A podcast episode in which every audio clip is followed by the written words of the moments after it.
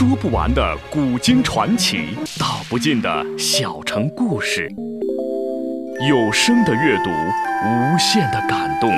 小说联播。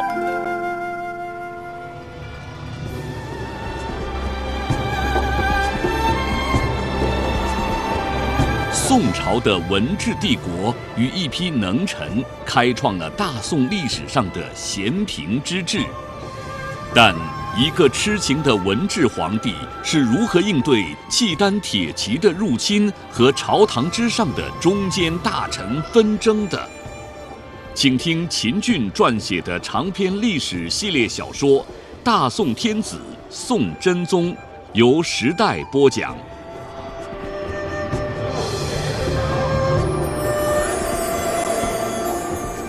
寇准虽说和王旦是同年，但他一直看不起王旦，也不知道他得以第三次回京任职，乃是王旦力挺的结果。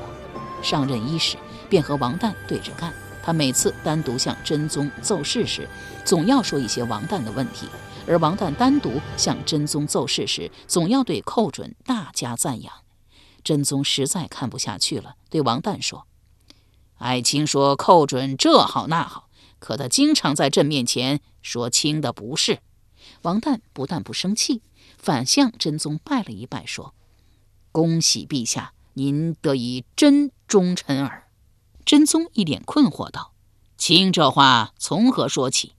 王旦拜而说道：“臣为相多年，在政事方面的缺失必定很多，可从未有一个人向您直臣，而寇准直臣了。寇准是谁？”是臣的童年，他的付出乃臣所见。他能向您直臣臣之过，可见他的心中忠君远远大于童年。这正是臣敬重他的地方。真宗一脸欢喜道：“青年是也，寇准真忠臣也。”寇准不知道王旦如此挺他，还在继续与王旦为敌，又办了一件极为不妥的事。王旦是宰相，宰相的办事机构为中书省。中书省抄送给枢密院一份公文，爱照格，也就是出现了不符合规定的地方。寇准呢，不找王旦说，而是把他送给了真宗。真宗便命中书省自责。王旦无奈，处罚了有关人员。未几，枢密院抄给中书省的公文也出现了同类问题。中书省的人非常高兴，以为总算抓住了枢密院的小辫子，可以报一箭之仇了。有关人员拿着枢密院的这份公文，兴冲冲地来找王旦。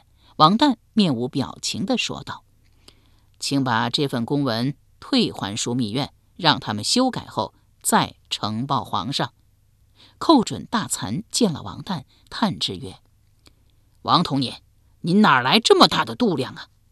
寇准挑剔王旦。王旦不和他计较，但是他的两个同僚就比较难对付了。寇准任枢密副使，第一个不高兴的是王钦若，他很少到枢密院去，免得和寇准发生正面冲突。第二个不高兴的人便是陈尧叟，一而再、再而三地向真宗辞职，真宗允其所请，改任吏部尚书。这样一来，枢密院又空出来一个枢密副使。真宗原打算安排曹利用。而刘娥又举荐了一个王嗣宗，真宗想了又想，把他二人都任命为枢密副使。曹利用原本是一个殿职，一个真宗叫不出名字的殿职，只因为澶渊之盟签订时跑跑腿送送信，由殿职一跃而为东上阁门使、中州刺史。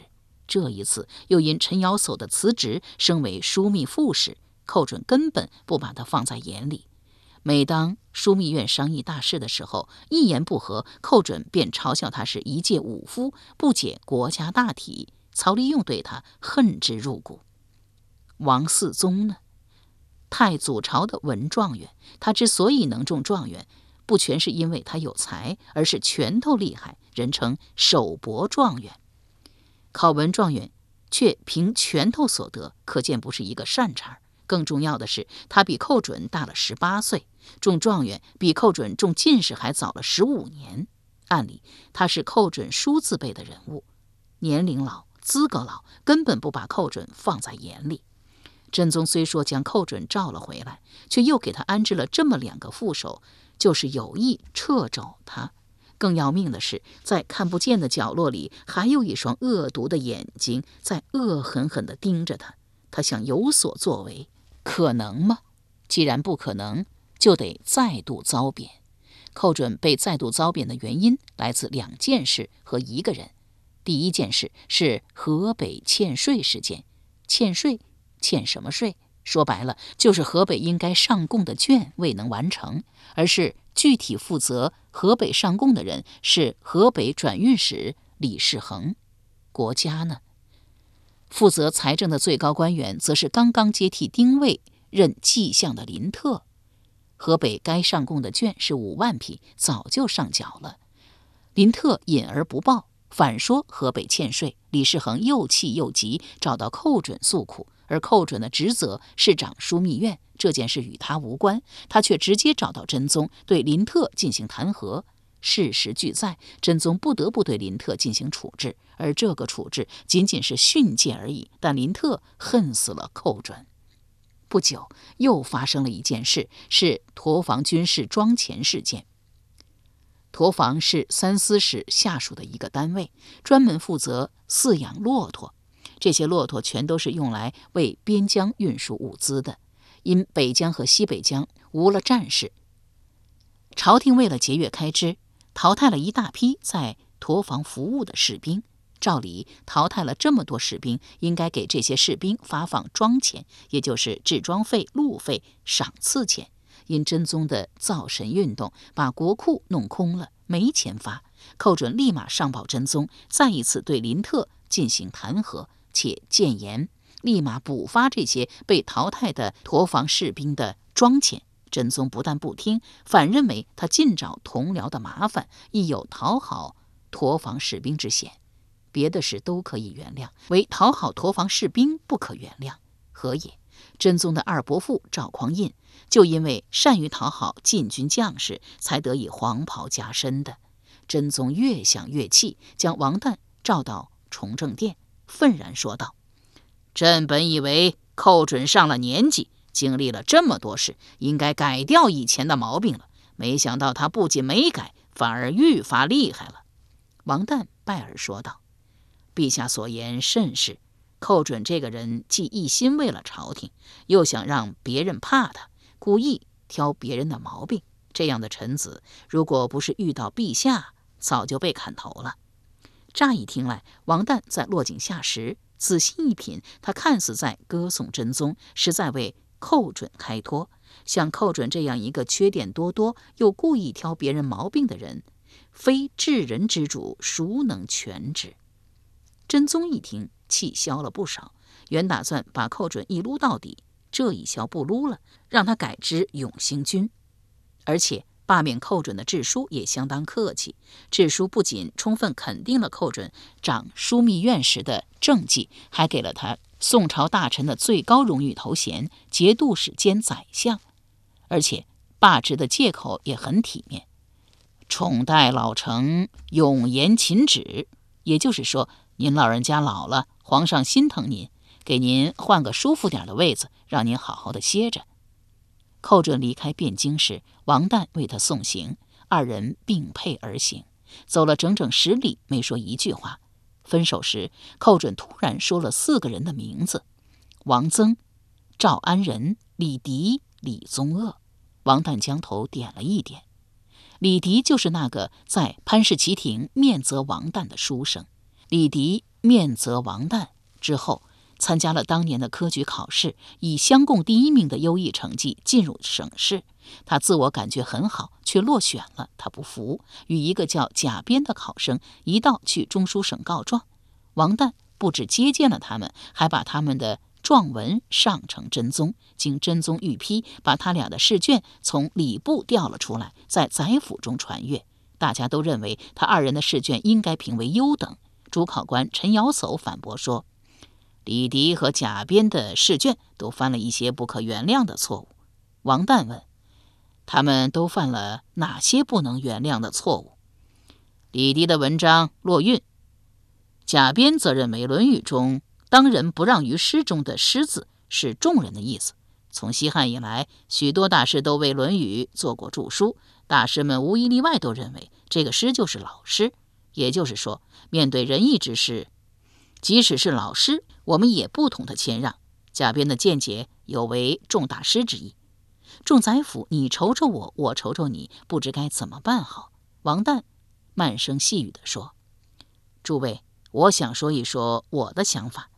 每当商议之事，宰府或执政们意见不一致的时候，往往王旦一开口，问题就得到了解决。这一次会不会还是这样？会，一定会。”王旦轻咳一声，又道了一声“诸位”，方才继续说下去。就李迪和贾编的试卷来看，确实也有问题，但是他两个的文章也确实写得不错。若都弃之不取，确实有些可惜。我意在他二人之中只录一个，录谁呢？我看应该录李迪。为什么要录李迪而不录贾编？李迪的文章落韵是一时粗心，可以原谅。至于贾编，舍弃前代大师的著书，标新立异，这种风气绝不可开。略顿又道：“若是录用贾编，恐怕以后读书人就会任意发挥，而不遵守准则了。”只因他这一番话，李迪得以进入殿试，考了个第二名，授官兖州通判，未几，又改任秘书省著作郎。至于赵安仁，大家也许陌生。其父赵福乃太宗的前邸旧人，当年太宗出任开封府尹，赵福任开封尉。太宗曾经得到一张宝琴，下诏让群臣作文记之。在数百篇文章中，太宗选中三篇，一篇是杨毅的，另一篇是李宗鹤的，再一篇就是赵安仁的。杨毅大家比较熟悉，是太宗发现并一拔再拔的神童。李宗鄂大家就比较陌生了，但是他的父亲李昉大家不会不认识。李昉是当朝宰相，莫说印补一名子弟，十名也能。但李宗鄂耻于走印补之路，非要凭自己的本事去得官。自襄贡而省事在殿试，连闯三关，当上了枢密郎。真宗为帝，迁右谏议大夫。太宗选中的文章虽然有三篇，但最看重的还是赵安仁这一篇。说他虽然年轻，可文章老道。观其人而知其文，前途无量。第二年科举考试，赵安仁又和当年李宗鄂一样，一连闯过三关，得了殿试第二名，被太宗授以太常寺丞之职告。王侯公卿竞相与他结交，遂成为大宋新一代士林领袖。真宗为帝后，将他迁为正三品翰林学士。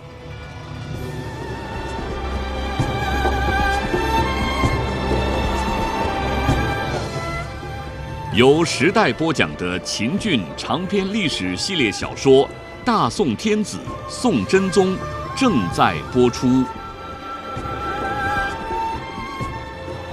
澶渊之盟签订之后，辽国遣翰林学士。韩起出使大宋，韩起在辽国可是一个响当当的人物，他的才气不在徐贤之下。徐贤当年奉南唐主李煜之命出使大宋，宋人畏惧其名，都不愿当押办使，万般无奈。宰相赵普奏请宋太祖寻之以策，太祖嘿嘿一笑，道：“这事好办，让党进上。”赵普苦笑一声说。党进乃一介武夫，连自己的名字都不会写；而徐贤乃南唐第一才子，嘴巴上的功夫无人可及。遣党进做押办使，行吗？宋太祖说：“行。”徐贤来到汴京，由党进出面接待。一路上，徐贤口若悬河，侃侃而谈，没完没了。党进充耳不闻，不仅不搭他的腔，甚至还不时做出一些讨厌的表情，弄得徐贤很恼火。这是藐视，这是对南唐的藐视。无论徐贤如何恼，党进还是那个老样子，默不作声，或用眼睛做一些反抗。徐贤没辙了，只有闭了嘴巴，也来一个默不作声。如何接待韩起？在职中绝大多数都主张学一学宋太祖。寇准不想这么干，但又找不出担任押办使的合适人选。有人向寇准推荐赵安仁，寇准勉强答应了。韩起自以为辽国人强马壮，而赵安仁白净面皮，一副书生模样，便想戏弄一下赵安仁。欢迎宴上，韩起拿起一个橙子说：“高丽人屡屡向我大辽进贡这种东西，贵国为什么不供？”赵安仁反问道：“贵使可知道这种东西叫什么名字？”橙子。赵安仁又问：“橙子产于何地？”高丽呀。赵安仁哈的一声笑了：“你连橙子产于何地都不知晓，还妄议橙子，本是为你感到害羞。”韩启不服，反问道：“你说橙子产于何地？”赵安仁一字一顿道：“产于我大宋国吴越一带。”韩起不甘认输，问之道：“何以见得？”赵安仁回道：“《博物志》一书记得全是大宋的特产，其第三十四页。”既有橙子的产地，你若不信，我这就让执密阁把这本书送来。韩起见赵安仁说得如此清楚，不敢和赵安仁较真儿，讪讪一笑，道：“也许是贵国的橙子传到了高丽，高丽又把它供给了我们大辽。”赵安仁掷地有声道：“不可能，橙子这种东西只能生长在吴越，换了一个别的地方结出来的果子就不叫橙子了。”他这一说，弄得韩琦很尴尬。自此，寇准记住了赵安仁，由正三品翰林学士提拔为礼部尚书。送走了寇准，王旦径奔崇政殿，向真宗拜了一拜，说道：“臣已经抱病上朝两年了，健体越来越差，不能胜任宰相之职。臣恳请陛下允臣致仕。”回家养病，真宗将头使劲摇了摇，说：“老爱卿想治世，朕绝对不会答应。至于病，朕会派最好的御医给你诊治。”王旦也将头使劲摇了摇，回道：“臣这病单靠药物不行，还得静养。诚如此，朕与你上一天朝，歇一天，如何？”这，王旦轻叹一声。那么上一天歇两天怎么样？王丹又是一声叹息。那就五天一入正事堂吧。如遇军国重事，则另当别论。就这么定了。王旦苦笑一声道：“陛下如此太爱老臣，老臣还有何话可说？只有遵旨了。”真宗一脸欢喜道：“朕就知道老爱卿不会让朕失望的。”王旦道：“陛下如此太爱老臣，老臣理应效法诸葛武侯，鞠躬尽瘁，死而后已。但是臣的身子确实难以担当宰相之大任，臣想让您给臣再配一个参知政事，做臣的副手，不知陛下意下如何？”真宗不加思索道：“可以，但不知老爱卿想让何人做你副手？”赵安仁怎样？可以。王旦拜了一拜，说道：“谢陛下，臣有一言如鲠在喉，不知当讲不当讲。”真宗道：“请讲。”中书省和枢密院称之为东西二府，各不相同。王钦若既然担任枢密使，就不应该在中书省供职。真宗犹豫了一会儿，勉强答应了。王旦又拜说道：“谢陛下，臣还有一事相求。”真宗道：“请讲。”啊，李迪既有才又有德，还敢言，又建议大夫孙和、丁忧离职，其职可否由李迪暂代？真宗道了声“可”字。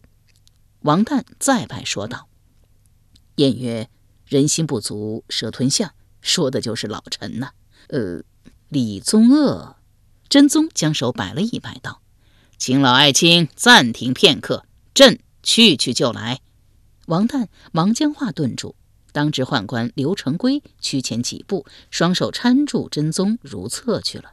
真宗方便已毕，刘成规忙帮他穿上裤子。刘成规第一次搀真宗如厕的时候，连擦屁股的事也想代之，被真宗制止住了。陛下，刘成规一边为真宗系裤带，一边说：“刘美人让小臣给您提个醒儿，她的事。”真宗道：“请不用说了，朕记着呢。”他返回御座，笑眯眯地对王旦说道：“老爱卿，朕想封刘美人为德妃，你看怎么样？”王旦道。封的有些高了，真宗有些不高兴，眉头微微一皱，说：“以你之见，封他一个什么？啊，一步一步来，先封他一个弑父吧。”真宗一脸不悦道：“封的有些小。”王旦道：“那那就封他一个顺仪什么的。”真宗道：“若是只封刘美人一个顺仪，那就干脆不封了。”王旦道：“陛下。”你也不必和老臣怄这个气。李相在世时，你就想封刘美人为德妃，李相不同意，把您的册立诏书烧了。您啥话也没说。如今轮到老臣做宰相，老臣若是同意封刘美人为德妃，让她从一个正四品嫔妃蹦到正一品嫔妃，连蹦三级，而他并没有对大宋做出特殊贡献，您叫老臣如何向国人交代？真宗道：“他不是官，是妃。”王旦道：“妃也是官。若是晋升刘美人为德妃，他就等同宰相为正一品。凡三品以上嫔妃的封拜，不止宰相，皇后也要附属签字。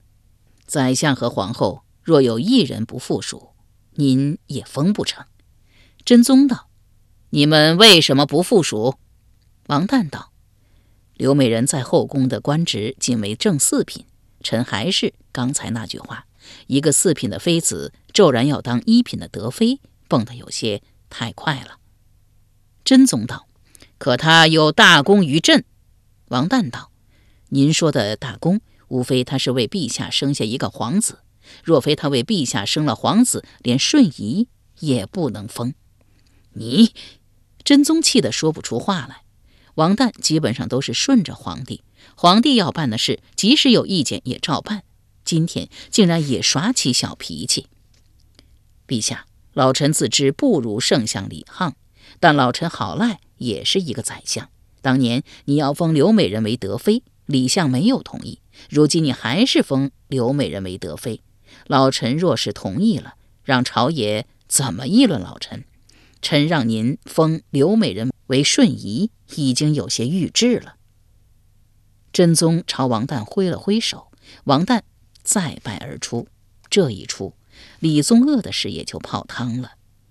真宗明明要王旦五日一入正事堂，可他偏要天天上朝，硬是撑了一年又一年。晏曰：“瑞雪兆丰年。”今年汴京的雪特别大，屋上、地上全是雪，平地上的雪有二尺厚。真宗心中高兴，早朝后率领执政们出城赏雪，越赏越高兴，即兴作习雪诗一首，命翰林们抄了十几份，赐给执政，让他们品评，还打算把这首诗昭告天下，以示皇帝爱民之心。执政们回到正事堂，一边喝茶暖身，一边欣赏真宗的诗。赏着赏着，王旦的眉头皱了起来。王曾坐在王旦的对面。慌忙起身问道：“王相，您怎么了？”